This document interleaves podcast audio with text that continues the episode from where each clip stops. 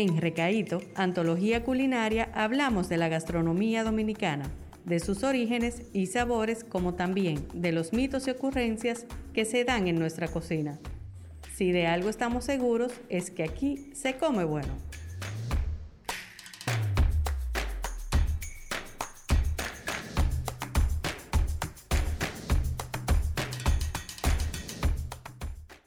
Hola, ¿qué tal? Mi nombre es Luis Valderrama, venezolano aquí en República Dominicana y presentándoles una cápsula sobre qué es la neurogastronomía. Soy coach ontológico y neurogastrónomo y para mí es un placer hablar sobre este tema con ustedes. La neurogastronomía es una nueva ciencia basada en la fusión de conocimientos entre neurociencia, psicología y gastronomía. Entonces la neurogastronomía es una rama de la neurociencia que estudia el comportamiento del ser humano partiendo del cerebro y su reacción ante los estímulos que recibe al momento de comer. Un neurogastrónomo es un profesional que ofrece capacitación, asesoría y herramientas para que las experiencias del comensal se acerquen lo más que se pueda al umbral de la felicidad, que él de manera inconsciente desea vivir al momento de comer. Y para ello creamos estrategias según sea el caso de un restaurante o un food truck por medio de un ambiente adecuado, emplatados, ingredientes y en especial una atención personalizada y humana al comensal. El libro La filosofía del gusto de Brillant Savarin en el año 1825 puede ser el inicio de todo esto. Es el primer tratado sobre gastronomía relacionado con sentidos y las emociones. Pero ya antes, en la Grecia antigua, Platón y Epicuro, entre otros filósofos, se referían al acto de comer como un arte placentero. Entre sus pioneros tenemos a Gordon Shepard, neurocientífico estadounidense de la Universidad de Yale.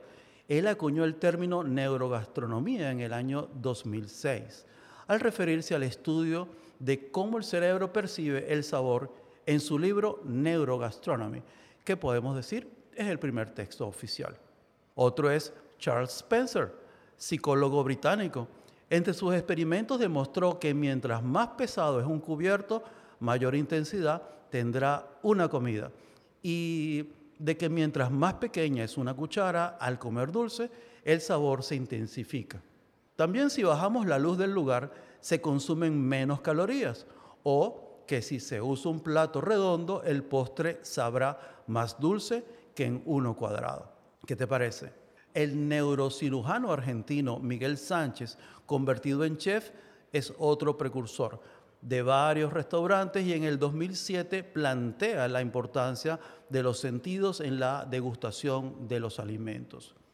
Anthony Luis Aduris también ofrece creatividad en sus emplatados, sabores rebuscados y diferentes para generar experiencias en el comensal le da importancia al trato del equipo de trabajo en torno al comensal. Y también tenemos a Heston Blumenthal en Inglaterra. Él ha sido un precursor de la ciencia en la gastronomía. Desarrolló experiencias para empoderar a sus clientes, como por ejemplo el plato Sonido del Mar, compuesto de mariscos y pescados, acompañado de un iPod con auriculares dentro de una concha de molusco con sonidos de playa convertido en una evocación multisensorial del mar, demostrando que el sonido puede cambiar la percepción del sabor. ¿Qué te parece?